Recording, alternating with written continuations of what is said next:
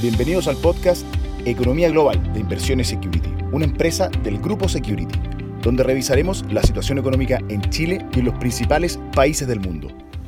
Hola, soy Elías Pichara, gerente de activos locales y en nuestro podcast de Economía Global de esta semana revisaremos los últimos eventos del mercado de renta fija local. Durante noviembre la renta fija local tuvo un buen desempeño, revirtiendo en parte las pérdidas acumuladas del año. Los instrumentos de largo plazo fueron los que tuvieron los mejores retornos. Particularmente la tasa del bono a 10 años tuvo una caída de 35 puntos base, que significa un aumento de precio de casi 3%. Esto se explica principalmente por el rechazo en el Senado del proyecto del cuarto retiro y por el resultado de la elección presidencial y parlamentaria. Especialmente el mercado valoró mucho el equilibrio que se dio en el Senado.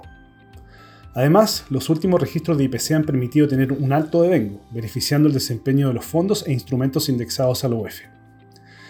En esta línea el IPC de octubre sorprendió nuevamente al mercado con un aumento mensual de 1,3% y acumulando 6% en 12 meses.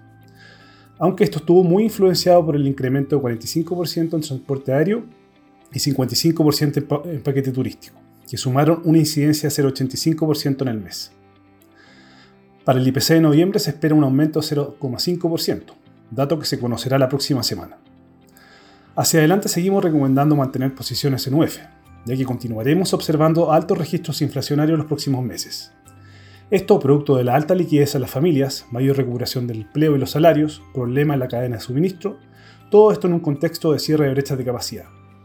Además, a lo anterior se agregarán nuevos traspasos a precio de incremento en el tipo de cambio.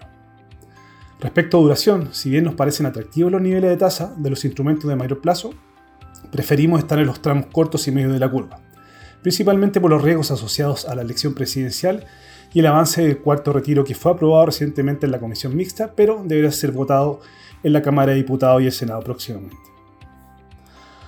Además, hacia mediados de diciembre el Banco Central sostendrá su última reunión de política monetaria y posteriormente hará la publicación del IPOM. El mercado espera que la TPM se incremente en 100 puntos base, de forma a alcanzar 3,75%, nivel congruente con la tasa neutral, sin embargo, nuevas sorpresas inflacionarias o mayores desanclajes en las expectativas de inflación podrían acelerar el ritmo de alzas, por lo que será clave las proyecciones que entreguen su próximo informe de política monetaria.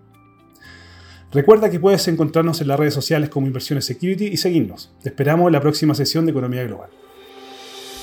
Te invitamos a revisar todos nuestros contenidos digitales en nuestro sitio web, Spotify y YouTube de Inversiones Security, una empresa del grupo Security quieres, puedes.